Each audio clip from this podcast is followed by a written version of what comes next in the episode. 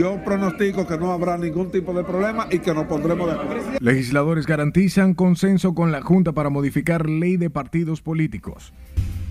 Y, con un pronóstico muy, muy sombrío. En estado crítico, dos de los trabajadores que resultaron heridos en incendio Canal del Sol. anoche hubo un intenso tiroteo, el cual cayeron dos delincuentes. Policías matan de varios disparos a dos presuntos delincuentes en villas agrícolas. Estados Unidos ratifica su firme apoyo a la República Dominicana en lucha contra el narcotráfico. Es importante primero decir no hay casos. Salud Pública informa se mantiene vigilante ante casos de hepatitis infantil aguda.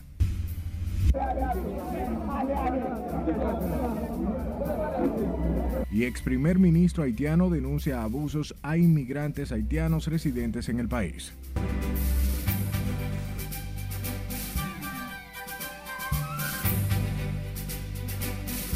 Buenas noches, hora de informarse. Bienvenidos a esta su emisión estelar. Un honor siempre llevarles información. De inmediato comenzamos y lo hacemos en el Congreso Nacional, donde senadores y diputados de distintos partidos manifestaron su disposición de aprobar en ambas cámaras los proyectos de modificación a la ley de partidos y la de régimen electoral.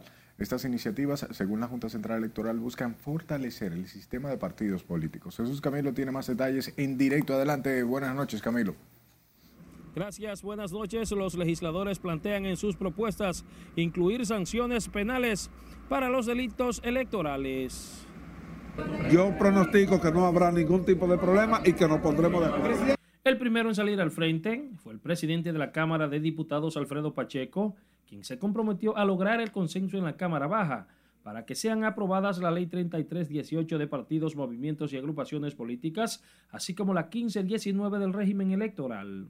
De su lado, el también diputado Tobías Crespo favoreció que ambas piezas ameritan importantes cambios que contribuyan al fortalecimiento del sistema político. Y sobre esto, olvídese que nosotros nos vamos a poner de acuerdo. Ahí no habrá mayores inconvenientes. Nosotros hemos avanzado en la Cámara con relación al código y a las diferentes sugerencias. Y que no rompa con la Constitución, es decir, que esté acorde a la Constitución y que sobre todo permita una mayor democracia, una mayor participación y que los temas de delitos electorales se fortalezca sobre todo.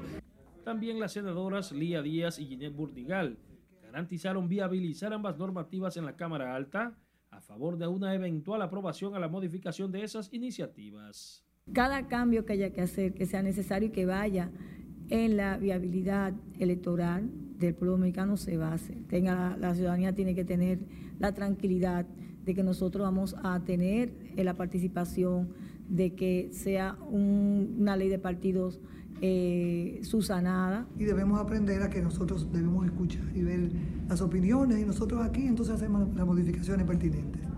Los proyectos de modificación a la ley de partidos y de régimen electoral están bajo estudio en una comisión especial tiene a su cargo presentar los informes correspondientes a fin de ser sometidos ante el hemiciclo para su posterior aprobación. Los congresistas entienden además que quedaría poco tiempo para una vez formulada la ley de partidos y régimen electoral conjugarla en un código electoral, tomando en cuenta las elecciones del 2024.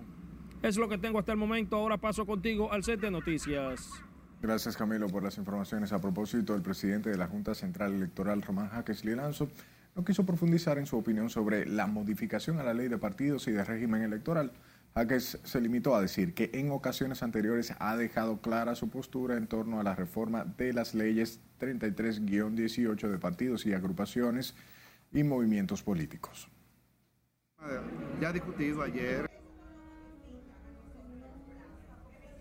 El presidente de la Junta Central Electoral ofreció las declaraciones al dejar en funcionamiento un nuevo centro de expedición de cédulas y actas del Estado Civil en Galería 360, donde la ciudadanía podrá adquirir actas de nacimiento, de divorcio, actas de defunción, cédula de identidad y electoral, la cual operará todos los días a partir de las 9 de la mañana, ya saben. Por otro lado, el Tribunal Superior Electoral conoció este martes una acción de impugnación contra la Convención Nacional Extraordinaria del Partido Revolucionario Moderno en la que se aprobó la adoptación de nuevos estatutos generales en lo que se incluyen las modalidades para la elección de sus autoridades. El recurso incoado por el dirigente PRMista Fidel Alberto Taveras y en el que participa Guido Gómez Mazara como interviniente voluntario alegan violación de los derechos fundamentales de los miembros del partido a elegir y ser elegidos. Asamblea Nacional Extraordinaria del PRM del 30 de enero que aprobó unos nuevos estatutos que son evidentemente violatorios de la Constitución, de la ley de partidos políticos y de los propios estatutos fundacionales del PRM. Nosotros entendemos que habrá poca oportunidad de que el Tribunal Superior Electoral pueda pronunciarse favorable a validar estos estatutos. Hay cinco precedentes que preservan nuestros derechos. Yo pienso que en la lógica de lo que es la mecánica jurídica tendremos ganancia de causa. Precisamente esta noche el Tribunal Superior Electoral rechazó suspender el cierre del plazo para el registro de candidaturas fijado por el Partido Revolucionario Moderno para este jueves, con miras a la convención que realizará el 20 de mayo para escoger a sus autoridades internas. Los jueces del Tribunal Superior Electoral rechazaron la solicitud de la medida cautelar que hizo el abogado Fidel Alberto Taveras, quien coordina la corriente democrática institucional del PRM. En otro escenario, legisladores oficialistas defendieron la aprobación de la ley de tasa cero que se aplicará en el arancel de aduanas a 67 productos alimenticios mientras la, oposición vaticina que con la aprobación en el Congreso de la pieza miles de productores dominicanos irán a la quiebra. Con la historia, María Ramírez porque no pueden competir con productos subsidiados que entran al mercado nacional. Para los diputados de oposición, la iniciativa del Ejecutivo es lesiva a la producción nacional y no solucionará el problema de los altos precios de la canasta básica. La ley ya fue aprobada en ambas cámaras legislativas. Bueno, ya usted ve cómo el campo está al grito al cielo con su producción que muchos la han tenido que tirar a la calle porque los precios están deprimidos. Este proyecto va a malograr al campo, va a, va a incrementar la delincuencia en la ciudad. Algunos acusan al oficialismo de imponer su mayoría mecánica para sancionar la pieza pese al rechazo de ambos sectores. Cuando el PLD era gobierno, eh, aquí había una consigna bastante interesante que decía a la oposición se escucha y se aplasta pero lamentablemente este gobierno no escucha la oposición. Entonces ellos la, impusieron en la Cámara de Diputados, la impusieron en el Senado y ahora la van a promulgar, supongo yo. Entonces era para que los productos bajaran, van a bajar, vamos a comprar barato ahora. Sin embargo, los legisladores perremistas defienden la ley que permitirá la importación libre de aranceles de aquellos países que no están incluidos en el DRCAFTA. El país lo que está haciendo es preventivo con este proyecto de ley que solo se aplicaría si es necesario entre los productos que quedan grabados de manera provisional con tasa cero están las carnes de cerdo, de res, de pollo, la leche, la mantequilla, arvejas, frijoles, lentejas, habichuelas, habas, guandules, guisantes, harinas, aceites, grasas, margarinas, pastas, pan y maíz. La ley ya para la promulgación del Poder Ejecutivo será de carácter transitorio y tendrá una vigencia de seis meses. Margaret Ramírez, RNN. Mientras el vicepresidente ejecutivo del Consejo Nacional de la Empresa Privada, César Arcán, reaccionó este miércoles a la aprobación del proyecto de ley que de manera provisional graba a tasa cero en el arancel de aduanas a algunos alimentos. Argan explicaba que el gobierno debe aplicar filtros para que se cumpla el objetivo de la normativa aprobada en el Senado y remitida al Poder Ejecutivo. Lo que se aprobó es distinto a lo que originalmente se sometió en el Congreso Nacional, porque precisamente lo que nosotros planteamos era un equilibrio entre buscar una respuesta para el consumidor y que no se vea afectado con las fluctuaciones de precios, pero al mismo tiempo no afectar a los sectores productivos. Entonces, en la medida que existan mecanismos que puedan monitorear en el tiempo y determinar bajo qué condiciones se producirían eh, estas importaciones, entendemos que eh, puede lidiarse con esta ley. Por otro lado, el vicepresidente del CONEP reiteró que el impacto económico de la crisis internacional por el conflicto entre Rusia y Ucrania se puede amortiguar con alianzas público-privadas en beneficio de los diferentes sectores de la sociedad. Cambiamos de tema. Tristeza y consternación ha dejado entre empleados y residentes del sector La Yuca del Distrito Nacional el fuego que se registró en el Canal del Sol y que dejó dos muertos y cuatro personas quemadas. De su lado, ejecutivos de la empresa dan seguimiento y apoyo a los colaboradores afectados y sus familiares. Con la historia, si le dice Aquino. Cuando yo abrí la puerta y le dije al que está quemado que está en el hospital, salgan, y el que se quemó. La mayoría de los quemados en el incendio que afectó la empresa televisiva residía en el sector La Yuca del Distrito Nacional, donde la tristeza embarga a los parientes de los lesionados. Se armó ese incendio, yo ni pensé porque él no le tocaba trabajar ayer, pero cambió. Este es un barrio unido, un barrio donde cuando le pasa una cosa a uno, no pasa a todo. Esto es una cosa que, que nosotros no encontramos ni cómo ponerla, pero que sea lo que Dios quiera. Dani Concepción, quien presenta quemaduras en la cara y brazos, realizaba trabajos de pintura en el canal, cuenta que salvó su vida milagrosamente. En el incendio perdió a su tío Carmito Reyes. No sé, cuando yo vine a ver tenía el fuego arriba. ¿Qué usted vio? No, yo no vi nada, yo lo que vi mucho humo. Y tendí a acotarme para poder abrir la puerta porque cogen aire con, con el fuego. Y pude abrir y salir. Mientras José Antonio González fue el héroe de esta tragedia, al enterarse del fuego salió corriendo y logró salvar a varias personas atrapadas entre las llamas. Vi una persona que estaba tratando de romper una ventana de cristal. Entonces eh, yo me vi la idea de decirle que la rompiera y que había un tubo, el tubo estaba caliente, eran dos haitianos. Ellos se tiraron para abajo, trataban de, salvar como una ropa. Yo le decía que la ropa no importaba. En ese momento llegó otro más corriendo, parece que estaba como quemado. Y él me dijo, hay más personas. Y yo me embalé por atrás de- del, del canal, voceando a ver si alguien pedía auxilio. Y le voceaba que si alguien necesitaba auxilio, que me, que me lo dijera. Personal de la Policía Científica de Sur y los bomberos llegaron a tempranas horas de este miércoles a las instalaciones del Canal del Sol para tratar de recolectar posibles evidencias de las causas del siniestro.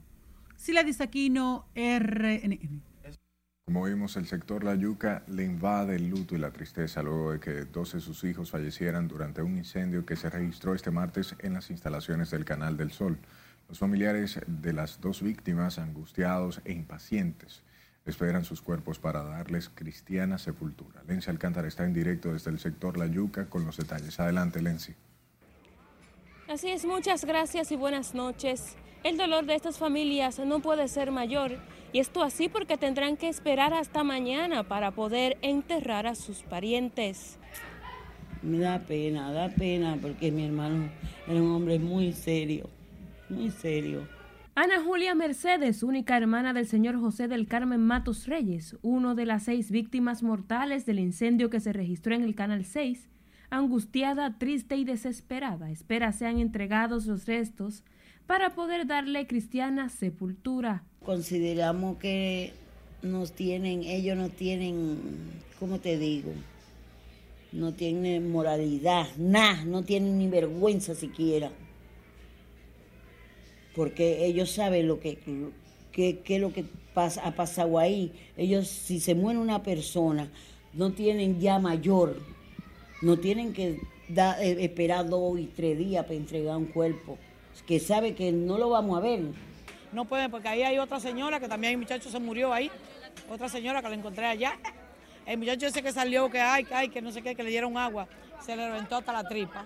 Esa señora estaba allá con nosotros también. Y a todo el que estaba ahí, que tenía, tenía gente quemado, le dijeron que se vayan para su casa, que hoy no se podía hacer nada. Barahona, como también era conocido el señor Matos, ha dejado un gran vacío en la familia, así como en sus vecinos, que lo describen como un ser extraordinario. Mira, mi hermano era un hombre tranquilo. Lo único que él fumaba mucho, pero era tranquilo, él casi ni hablaba. Él venía aquí a mi casa, venía a comer, y ay, no me voy, que tengo que terminar un trabajito que, que tengo allí. Estamos tristes por eso, por esa muerte, tan cerca ahí mismo. Era un hombre muy querido aquí en el barrio. Todavía ayer venía él por de su, de su casa. Digo, ¿qué es lo que te pasa a ti que yo te veo tan triste? No, que no tengo pasaje, pues tengo su, pasa, su pasaje, yo lo di. Sí, sí, sí, lo conocía bastante bien. Y mira cómo muere por el trabajo, pero ah, como quiera, es lamentable el caso de, de que él muera de esa manera. Mientras sus familiares esperan el cadáver de Barahona, quien resultó con quemaduras en el 95% de su cuerpo, en la barriada solo se respira dolor y consternación. Nosotros estamos de luto aquí, eh, a pesar de todo lo que ha pasado, que, que están esos muchachos así como están, los que están internos, quemados así, 97%. Del sector La Yuca del Naco también es oriundo Jeffrey Isaac Vázquez, de 23 años, quien hacía trabajos de pintura en el interior de la planta televisora al momento de ocurrir la tragedia.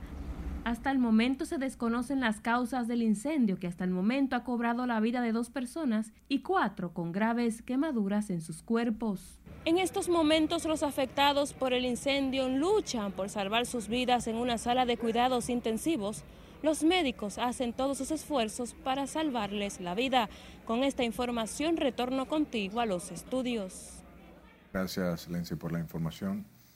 Y como mencionaba Lenzi, el director de la unidad de quemados del Hospital Ney Arias Lora, Eddie Bruno, informó que dos de los cuatro pacientes ingresados en ese centro tras el incendio en una planta televisora permanecen con un pronóstico sombrío debido a las quemaduras. Se trata de Kelvin Castillo, de 22 años, y Germán Rodríguez, de 54, quienes tienen un pronóstico reservado. Y con un pronóstico muy, muy sombrío.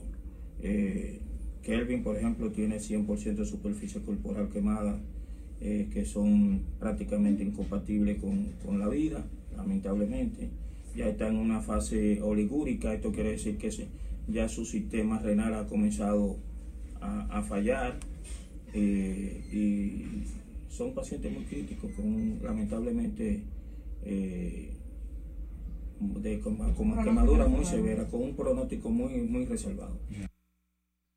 Ambos pacientes se mantienen conectados a ventiladores y presentan quemaduras de un 75 y el 100% sobre la superficie de su cuerpo. A propósito de siniestros, un incendio afectó este miércoles las instalaciones de una empresa de pacas del Parque Industrial Zona Franca de San Pedro de Macorís. Desde tempranas horas de la mañana, bomberos intentaban sofocar las llamas que amenazaban con extenderse a empresas contiguas de la zona. Miembros del Cuerpo de Bomberos de la región este se sumaron a los trabajos para tratar de controlar el incendio que provocó una fuerte humareda y que inició próximo a las 6 de la mañana. De momento se desconocen las causas que originó el fuego en la nave de pacas de la fábrica textil. Tenemos que respetar el trato y la vida de los demás. Nos vamos a nuestro primer corte de la noche. Al volver sabrá lo que piensan la primera dama y la vicepresidenta de la República acerca de la explotación infantil. Esas, con esos jóvenes hay que trabajar. Además, tendrá detalles de las medidas que asegura el ministro de Interior y Policía se están implementando para combatir la delincuencia.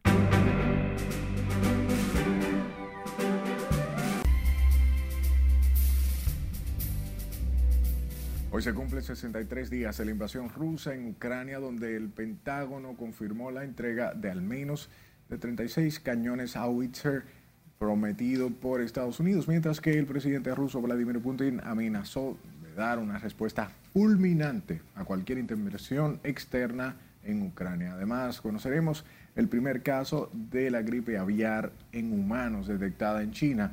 Catherine Guillén nos pone al tanto. El Pentágono afirmó este miércoles que más de la mitad de los cañones Hotweiser autorizados por Estados Unidos para enviar a Ucrania han llegado ya a su destino. La semana pasada, el presidente de Estados Unidos, Joe Biden, anunció un nuevo paquete de 800 millones de dólares en ayuda militar para Ucrania y otros 500 millones en asistencia económica, además de prohibir atacar en su país a cualquier barco vinculado a Rusia. En tanto que el presidente ruso Vladimir Putin advirtió este miércoles que cualquier intervención externa en la operación militar lanzada por Rusia en Ucrania recibirá una respuesta fulminante. Además, añadió que no vacilará en recurrir a su más moderno armamento. Rusia empezó hoy a cortar el gas a Europa al suspender los suministros a Bulgaria y Polonia por negarse a pagar en rublos por el combustible ruso, una medida que ha sido calificada de chantaje por Bruselas y que puede afectar a mediados de mayo a otros compradores europeos, según ha advertido el Kremlin. Cambiamos de tema porque cientos de familias haitianas han huido en los últimos días de la violencia entre bandas armadas en Puerto Príncipe y se han refugiado en escuelas, casas de parientes o han pasado a vivir en la calle. Los desplazados han huido de los enfrentamientos entre el grupo armado 400 Maguazo y la pandilla rival Chemechan que luchan por el control del territorio de las barriadas de Croix de Bouquet, Croix de Mission, Butte Boyer y de Bon Repos. Un enfrentamiento entre trabajadores de una planta de la cementera mexicana Cruz Azul en la central estado de Hidalgo dejó un saldo de 8 muertos y 11 heridos. Además, provocó daños en las instalaciones y la quema de automóviles. El gobierno del presidente venezolano Nicolás Maduro anunció este miércoles que se contabilizan unas 4.000 familias afectadas por las fuertes lluvias, inundaciones y deslaves que desde la semana pasada azotan el país. El ministro de Relaciones Interiores, almirante en jefe Remigio Ceballos, declaró que de las 24 regiones que se divide el país, las más afectadas son los estados occidentales de Zulia, Táchira, Mérida y Trujillo.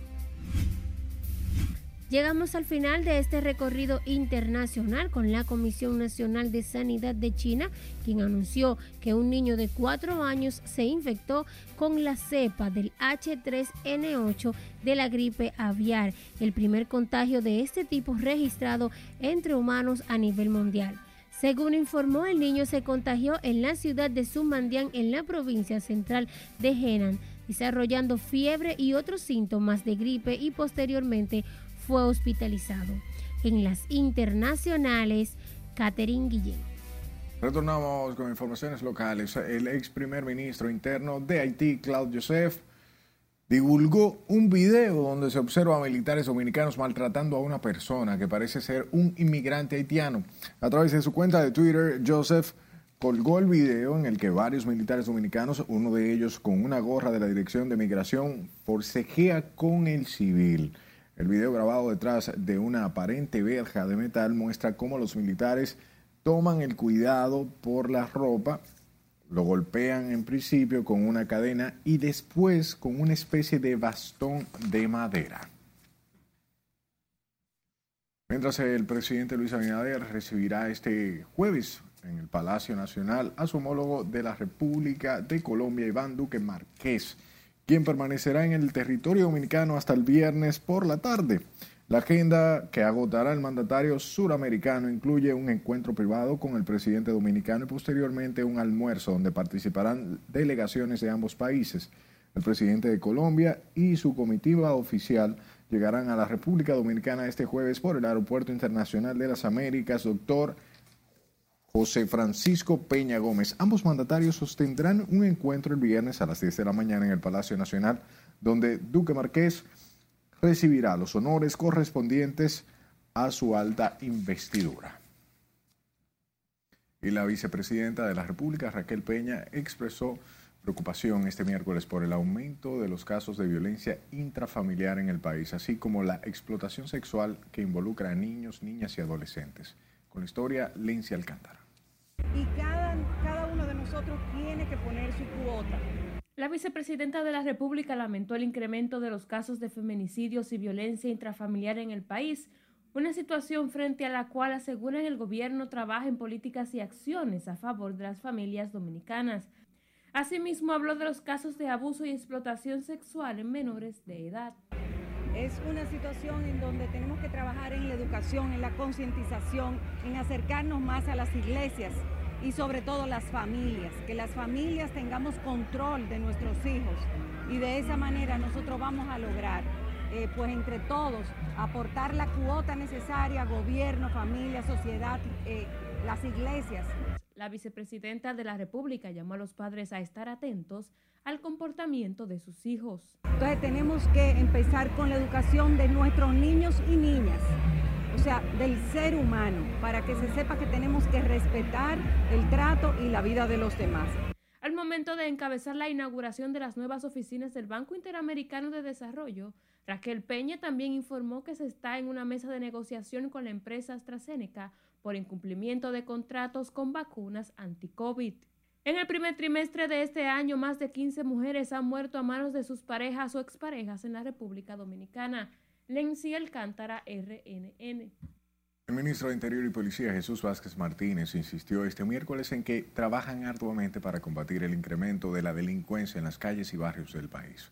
Vázquez Martínez sostuvo que la inseguridad ciudadana no solo se combate desde los cuerpos del orden, sino también con programas que incentiven a los jóvenes a involucrarse en el desarrollo de disciplinas como el deporte y la cultura. Es un trabajo que no, que estamos haciendo el mejor esfuerzo, pero no podrá tener resultados, no podrá tener resultados así tan, tan contundentes en poco tiempo, porque ah, con, esas, con esos jóvenes hay que trabajar, hay que trabajar porque son seres humanos y tenemos nosotros que trabajar para, para rescatarlos de esa situación en que ellos están. Hay varios programas que está haciendo el gobierno para esos fines y nosotros vamos a seguir trabajando en eso. Creemos que tenemos que incrementar la práctica del deporte, del arte, de la cultura. El funcionario informó que en el mes de mayo desarrollarán en varias provincias del Cibao el plan Mi País Seguro, que tiene como objetivo frenar la delincuencia en los sectores más peligrosos. Sepa que los moradores del sector Villas Agrícolas se quejaron por los altos niveles de robos y asaltos que ocurren a diario en esa barriada. Y es que estos miércoles agentes de la policía abatieron a dos presuntos delincuentes que supuestamente enfrentaron a tiros a la patrulla. Con la información, Juan Francisco Herrera. La delincuencia por aquí está arropando totalmente. Los delincuentes han sembrado el temor y el pánico en villas agrícolas. Por eso las autoridades hacen esfuerzos para combatir ese flagelo. Justamente en este sector cayeron abatidos dos supuestos delincuentes que se enfrentaron a los agentes de la policía, luego de supuestamente cometer un asalto. Bueno, el tiroteo realmente fue frente a mi casa y fue una experiencia que no se la deseo a nadie. Ahí se tiraron más de 100 tiros. Demasiado grande e intenso fue el tiroteo. Otros aseguran que la barriada se ha convertido en un toque de queda cuando llega la noche por el temor de ser víctima de los atracadores instantáneamente cierran ese negocio y cierran gente, el que anda por aquí es virado de una vez. Yo de casa escucho los gritos de madrugada de la gente llamando auxilio, auxilio. ¿Y, la policía patrulla? Pasan, cuando pasan, pasan una vez con la centella prendida. Y cuando los tigres ven con la centella prendida, ya ellos se agachan. De acuerdo al reporte policial, los fallecidos estaban acusados de ultimar a tres personas en medio de atracos y tenían varias denuncias de robo a mano armada. En ningún lado, donde quiera que tú te tiras, te atracan. Y dime, esto es Villa Agrícola. Estamos en zona patria. Los supuestos atracadores ultimados por la policía se tratan de Roosevelt Moya Madé, mejor conocido como Alex o Alfonsito, y un segundo solo identificado como Brayita. La institución indicó que durante la acción logró escapar un tercer presunto delincuente. Juan Francisco Herrera, RNN. Vamos a Santiago, donde esta mañana fue sometido a la justicia un comerciante que el domingo mató a golpes con una tabla a un hombre de 39 años con discapacidad en Gurabo. Esto en medio de una supuesta riña que se generó después de una acalorada discusión por una música. Nos cuenta Junior Marte. Rubén Darío Pérez Fernández, apodado El Cacha, golpeó sin piedad a Jairo Rafael Acevedo Núñez, quien debido a la paliza falleció en el Cabral Ibáez. El discapacitado habría intervenido en una discusión de un amigo sin percatarse que el comerciante le fuera encima con una tabla. La madre de la víctima al narrar el caso llora de impotencia y clama se haga justicia el matar a una persona en la forma que él mató a mi hijo, y se mata hasta un niño de un año, si lo encuentra por ahí. Porque mi hijo tenía una joroba en la espalda, como la comunidad entera lo sabe, lo sabe todo el que lo conocía, pero era un alma de Dios. No porque era mi hijo ni porque está muerto. Si conseguía 10 pesos, venía a traérselo a su mamá para que comprara algo y comiera algo, porque ella es enferma también. En Gurabo, tanto familiares como vecinos están consternados y lo definen como una persona especial. El barrio está muy triste por la muerte de Jairo, porque era un niño que no daba problema para nada. Le digo que llegaba de su trabajo y ni se sentía que ahí, ahí estaba nadie. Quizás se quiso meter a defender y sin embargo él pagó la consecuencia ahora mismo. Yo lo que le pido que se haga justicia porque no era un delincuente, era una gente muy honesta. El director de comunicaciones de la policía en Santiago, Alejandro García Ramírez, informó que Pérez Fernández se entregó ayer a las autoridades. Ocasionó golpe contuso cortante en la región frontal izquierda a un hombre que le produjo la muerte. El fallecido fue velado y sepultado en la comunidad de Gurabo, al norte de Santiago. En Santiago, Junior Marte, RNN. Hablamos del Frente Amplio que sometió este martes ante la Procuraduría Especializada de Persecución de la Corrupción Administrativa formal querella en contra de los implicados en el proceso penal conocido como Caso Coral.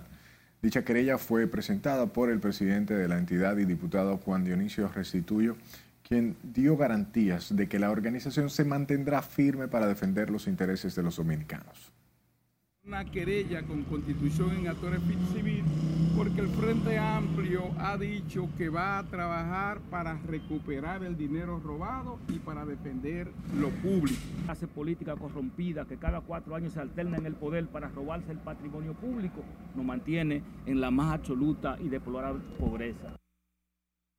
El presidente del Frente Amplio recordó que esta es la segunda querella que la entidad partidaria incoa en contra de exfuncionarios públicos implicados en casos de corrupción. Mientras el cuarto tribunal colegiado del Distrito Nacional condenó a 30 años de prisión a Sidney Rafael Matías Pérez, conocido como El Fuerte, por ser uno de los principales cabecillas de una estructura de narcotráfico a la que ocuparon 363 kilos de cocaína en 2017. La decisión fue tomada por los jueces y las juezas Keila Pérez Santana, Elías Santini, Arisleida Méndez, tras acoger la acusación presentada por el Ministerio Público contra Matías Pérez, quien deberá cumplir la pena en la cárcel de Rafael Hombres. Se recuerda que la periodista Teresa Casado del periódico El Día denunció que fue amenazada de muerte por Matías Pérez por dar seguimiento a su caso. A propósito del narcotráfico, la Dirección Nacional de Control de Drogas y la Armada de la República Dominicana incautaron otros 344 paquetes de cocaína en un nuevo operativo por aire, mar y tierra realizado en las costas de la provincia Peravia. Nuestro compañero Miguel de la Rosa nos cuenta. Saludos, muy buenas tardes. Efectivamente, en este nuevo operativo de interdicción terrestre, marítima y aérea, fueron apresados dos dominicanos y un colombiano con relación al decomiso de estos 344 paquetes de cocaína. La Dirección Nacional de Control de Drogas, el Ministerio Público, la Armada y agencias de inteligencia en este momento amplían todo el proceso investigativo. Los 344 paquetes de cocaína fueron encontrados en 12 sacos que eran transportados en una lancha rápida en las costas de Punta Salinas, en la provincia Peravia. En la operación conjunta se incautó además dos motores fuera de borda de 50 caballos de fuerza cada uno, varios garrafones de combustibles, una lona, una neverita con agua y comestibles, entre otras evidencias. Los detenidos están siendo entregados al Ministerio Público de la provincia Peravia para conocer la medida de coerción en las próximas horas, mientras se profundizan las investigaciones para determinar si hay otros implicados en el caso. En menos de 24 horas, la Dirección Nacional de Control de Drogas ha presentado unos 1.746 paquetes de cocaína que han sido incautados en San Pedro de Macorís, Baní y Santo Domingo Este.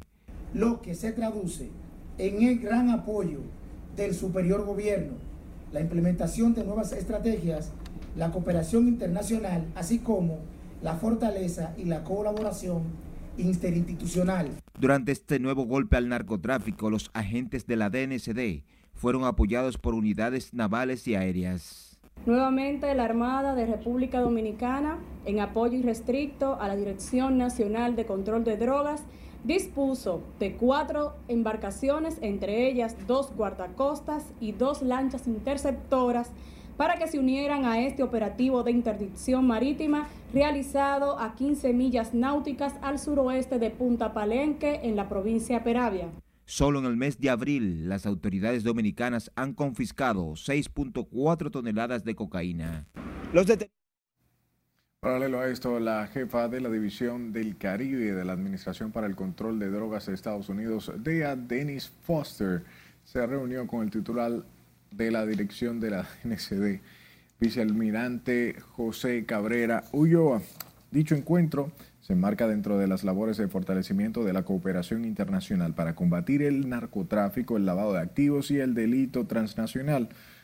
La funcionaria regional de la DEA, Dennis Foster, ratificó su apoyo a los esfuerzos de la República Dominicana y de los países de la región para combatir la criminalidad organizada. La reunión se realizó en la sede central de la DNCD y contó con la presencia de Greg Harza de Puerto Rico y los representantes de la DEA en el país. Para que nuestros agricultores es hora de otra pausa comercial al retorno detalles de las medidas que plantea el presidente Abinader para combatir la crisis alimentaria. Activando una vigilancia centinela. Además, sabrá por qué las autoridades de salud aseguran que en el país no se han registrado casos de hepatitis aguda.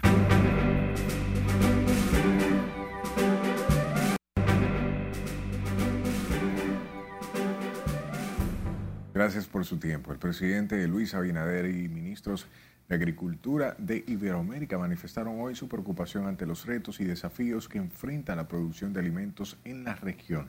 Allí el mandatario propuso varios puntos que incluyen la creación de un fondo de estabilización de precios para fertilizantes. Laura Lamar nos cuenta.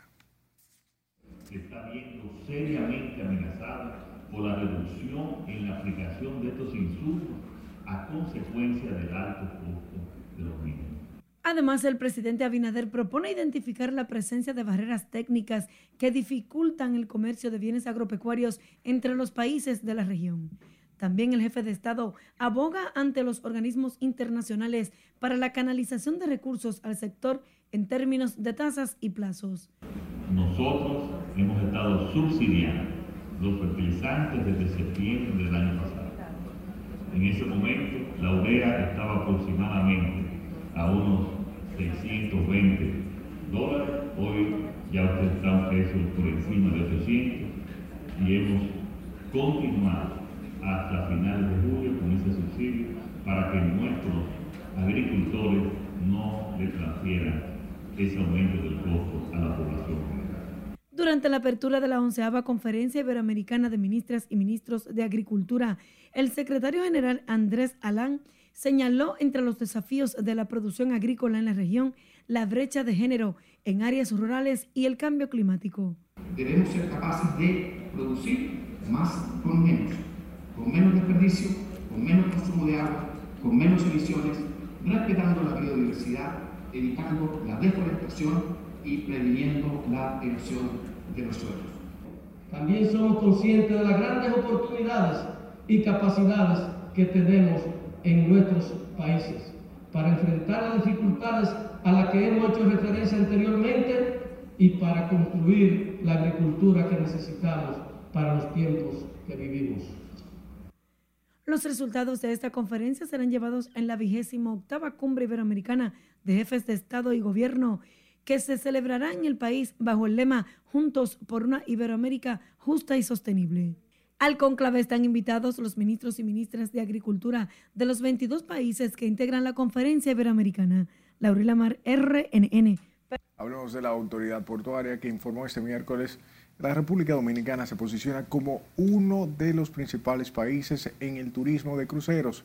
Su director, Jean Luis Rodríguez, habló del tema cuando participaba en la Feria Internacional Sea Trade Cruise Global que se desarrolla en Miami.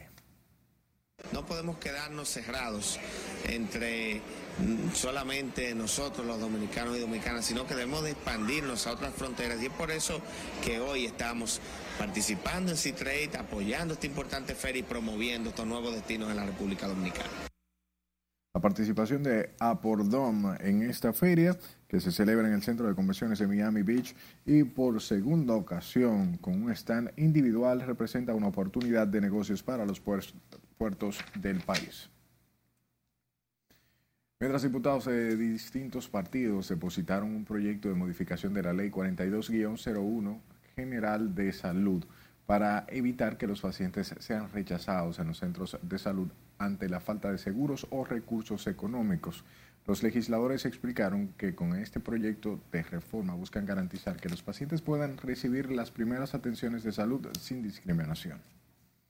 Eh, realmente se han pedido mucha vida, incluyendo vidas jóvenes, como el último que fue en Higüey, y nosotros asumiendo esa responsabilidad de algo que realmente está siendo anhelado por la sociedad dominicana. Nosotros estamos planteando que la ley 4201, la ley general de salud, en el, en el título 2, que habla de las atenciones, de la calidad de las atenciones a los pacientes, estamos modificándolo para que en ese articulado se incluya que las clínicas que frente a un paciente en una emergencia incurran en gasto de catete, suero, todo lo que tenga que ver con salvarle la vida a ese ser humano, esos gastos sean debitados al cierre del año fiscal. En el proyecto de ley se plantean sanciones de hasta 50 salarios mínimos para las clínicas u hospitales que se nieguen a atender a una persona, así como la suspensión temporal o definitiva de la licencia del médico especialista que incurra en la falta. De su lado, el viceministro de Salud Pública, Eladio Pérez, reiteró hoy que en la República Dominicana no se ha registrado ningún caso de la enfermedad hepatitis aguda infantil. Las autoridades de salud mantienen activa la vigilancia epidemiológica para detectar a tiempo cualquier caso de esta infección. Importante primero decir no hay casos. No, hay, casos. Estamos vigilantes, activando una vigilancia centinela en cada uno de los centros pediátricos. Hacemos un llamado a la población de que se vaya a vacunar contra la hepatitis, los que no la tienen, especialmente los niños, que son los factores de riesgo. Y y sobre todo la higiene. ¿Por qué? Porque muchas enfermedades están asociadas con el factor higiénico. Pese a que la OMS aún no ha emitido alerta por los casos de hepatitis aguda infantil, el país activó la vigilancia centinela. Continuamos con temas vinculados a la salud, ya que el Ministerio de Salud Pública notificó hoy 44 nuevos contagios de la COVID-19 con 271 casos activos de la enfermedad. El boletín sobre el comportamiento del virus en el territorio nacional no reporta nuevas muertes por coronavirus en las últimas 24 horas, con lo que la cantidad de defunciones se mantiene en 4.376 y la tasa de letalidad en 0.76%. La tasa de positividad en las últimas cuatro semanas es de 0.93% y la diaria fue de 2.13%. Hablemos del presidente del Banco Interamericano de Desarrollo, Mauricio Claver, quien entregó este miércoles la nueva oficina administrativa de la entidad bancaria con sede en el país. El empresario destacó que la nueva sede del BID en República Dominicana refleja un desarrollo sostenible para toda la región. Estos financiamientos que el BID otorga van dirigidos a crear infraestructuras que fortalezcan el potencial de nuestra economía y el desarrollo del país. Hemos reiterado muchas veces que estamos trabajando para ser un destino seguro para los inversionistas. Que gracias a cada uno de ustedes, a todos los ministerios por su tiempo y por compartir sus aspiraciones y el trabajo que están realizando por su país. Nuestro trabajo en conjunto para apoyar las prioridades de desarrollo de la República Dominicana continúan con el mismo compromiso, no, más aún, más aún, ahora en el proceso de recuperación y más que nunca desde el BID. La inauguración de las nuevas oficinas del BID estuvo encabezada por la vicepresidenta de la República, Raquel Peña, y la primera dama, Raquel Arpaj. A propósito del tema, el sistema financiero dominicano mantiene los mejores indicadores de riesgo crediticio de Centroamérica de acuerdo a un informe publicado por la Superintendencia de Bancos con datos del cierre de diciembre de 2021. En el documento se destaca que la morosidad se estableció en 1.29% con comportamiento a la baja a lo largo de los últimos 12 meses, mientras la cobertura para cartera vencida privada alcanza 332.8%. Eso significa que las provisiones sustentan 3 pesos por cada un peso prestado en proceso de cobranza judicial, evidenciando niveles más que adecuados para la capacidad de absorción esperada. Hablamos del presidente Luis Abinader, quien um, y el encargado más bien de negocios de los Estados Unidos en el país, Robert W. Thomas, que encabezaron esta noche la celebración de los 60 años de la Agencia de los Estados Unidos para el Desarrollo Internacional en una recepción celebrada en el Hotel Real Intercontinental. Juan Francisco Herrera está en directo con más detalles. Adelante, buenas noches. Gracias, buenas noches. La Embajada de los Estados Unidos celebra sus 60 años de cooperación con la República Dominicana a través de la OSAID. El encargado de negocios de la Embajada de los Estados Unidos, Robert Thomas, y la directora de la USAID, Rebeca Latorraca, informaron que se ha aportado más de 1.900 millones de dólares para apoyar a la República Dominicana en varias áreas. Siempre que ustedes recorran este camino junto a nosotros, Estados Unidos de América estará aquí para recorrerlo mano a mano junto a ustedes. Juntos con el gobierno y el pueblo dominicano nos hemos encauzado en iniciativas destinadas a fomentar el desarrollo del país y transformar las vidas de sus ciudadanos. De su lado, el presidente Luis Abinader destacó los últimos acuerdos firmados con los Estados Unidos a través de la embajada con un monto de 251 millones de dólares para mejorar la seguridad ciudadana, sistema de justicia y combatir la corrupción. El desarrollo sostenible, la creación de oportunidades de empleo, la seguridad alimentaria y el comercio. Todo ello gracias a la buena sintonía que desde hace décadas existe entre ambas naciones y que se basa en el respeto y reconocimiento mutuos como países soberanos que buscan el crecimiento y el desarrollo de sus. La República Dominicana fue uno de los primeros países en recibir una misión de la USAID el 11 de enero de 1962, cuando firmó su primer acuerdo bilateral con la República Dominicana para impulsar el desarrollo socioeconómico del país. En la actividad participó como orador invitado el doctor Jorge Subero Isa, expresidente de la Suprema Corte de Justicia. El gobierno de los Estados Unidos continuará apoyando a la República Dominicana para lograr mayor desarrollo. Vuelvo contigo al estudio. Gracias Juan Francisco por la información. Vamos a nuestra última pausa. Al retornar detalles sobre la parada militar 2022 encabezada por el presidente Luis Abinader. Yo quiero que los padres motiven a sus hijos para que lean. También le comentamos cuáles géneros literarios lideran las ventas en la Feria Internacional del Libro. No le cambie.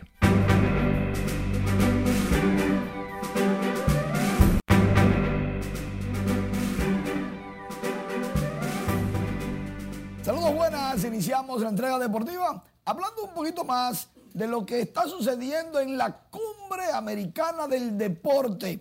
Y es que los ministros deportivos abogan por más políticas a favor de la niñez, la juventud y las personas con discapacidad. Dicen que ya es hora de buscar, al menos en el deporte, la igualdad. Y precisamente eso vimos con el Ministerio de Deportes a la cabeza cuando hicieron una marcha por la inclusión en la ciudad universitaria, en los predios de la UAS.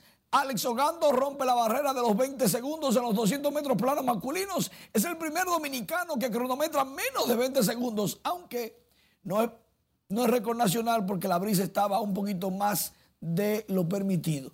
José Ramírez pega cuadrangular su quinto de la campaña, lo manda el morro de Montecristi. ¡Qué palo! El de José Ramírez a Otani de 389 pies, lleva cinco. José Ramírez de los Guardianes de Cleveland. El juego estaba 2 por 0, pero ya los angelinos empataron en el mismo episodio. Y en la NBA, juego 5 conferencia, Milwaukee le ganó a Chicago Bulls 116-100. Nicolás Vucevic, 19 puntos por los perdedores, mientras que ante Tocuampu, 33 puntos, 9 rebotes, 3 asistencias. Ahora Milwaukee se enfrenta a Boston.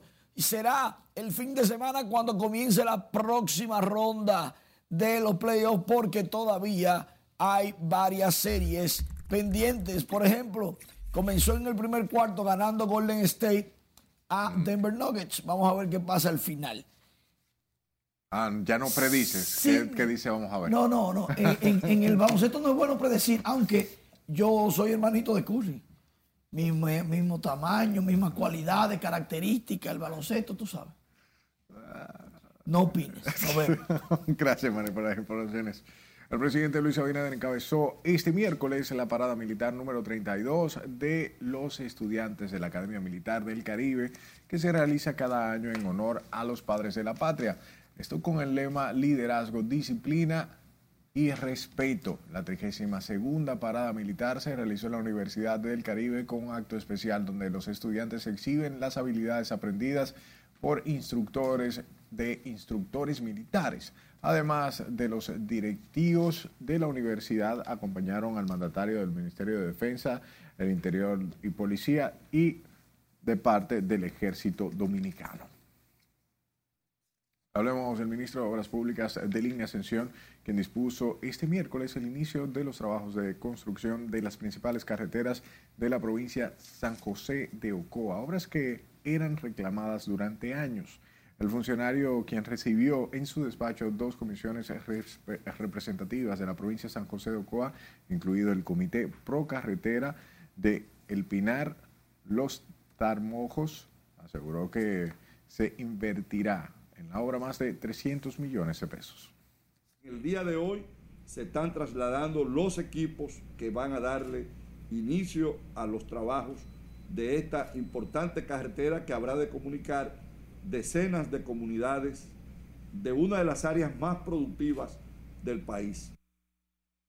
El ministro Ascensión adelantó además que ya fueron enviados los equipos para dar inicio a los trabajos de la carretera que comunicará a decenas de comunidades de una área de una de las áreas más productivas de la zona del país.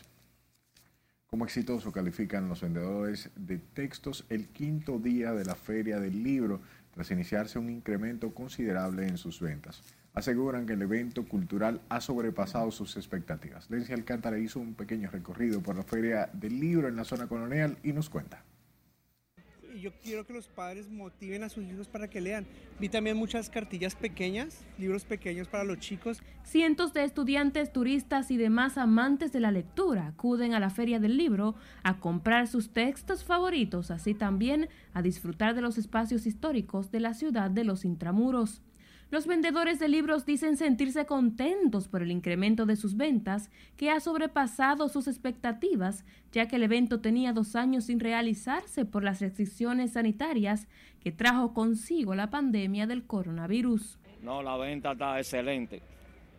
Y en el fin de semana crece todavía mucho más. La asistencia ha sido buena con relación a los dos primeros días de la semana de trabajo. Ayer y antes de ayer fueron días un poco flojos. Naturalmente, el flujo de lectores compradores empieza a partir de esta hora. En esta ocasión los textos más solicitados por los amantes de la lectura son los de educación financiera, superación personal y política. libros de autoayuda, empieza con por lo menos este. Este libro, Los Cuatro Acuerdos, este está aquí en, eh, en 500 pesos en la feria y varían, varían los precios. Padre rico, padre pobre, mente millonaria, eh, monja que vendió su Ferrari. los cinco lenguajes del amor y sucesivamente así. La vigésimo cuarta edición de la feria, ubicada en la zona colonial, también es disfrutada por turistas que han recibido buena impresión del evento. Ah, sí, pues yo soy muy, muy de literatura clásica, clásico español, Tirso de Molina, lo puede ver. Y hay muchísima información aquí. Está la María Jorge Isaacs, por ahí vi muchísimo libro, El Quijote de la Mancha, que lo recomiendo. La verdad, voy a hacer una, mi opinión personal. Los chicos modernos, los jóvenes no leen. Veo esta muy amena, veo mucha variedad de, libros, veo muchísimos títulos. En realidad lo que más me llamó la atención era unos libros chiquitos, que dice que son los más chiquitos. Eso me llamó mucho la atención. La Feria del Libro Santo Domingo 2022 concluye este 2 de mayo con un concierto de varios artistas que se celebrará en la Fortaleza Osama de la zona colonial. Lenzi Alcántara, RNN.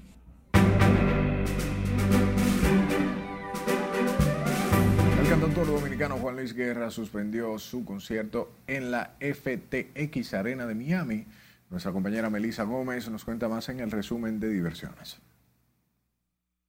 El artista dominicano Juan Luis Guerra pospuso el concierto agendado para este sábado 30 en Miami tras dar positivo al COVID-19. La nueva fecha fue reprogramada para el viernes 13 de mayo, al tiempo que pidió excusas por los inconvenientes que esto pueda causarles a sus fanáticos.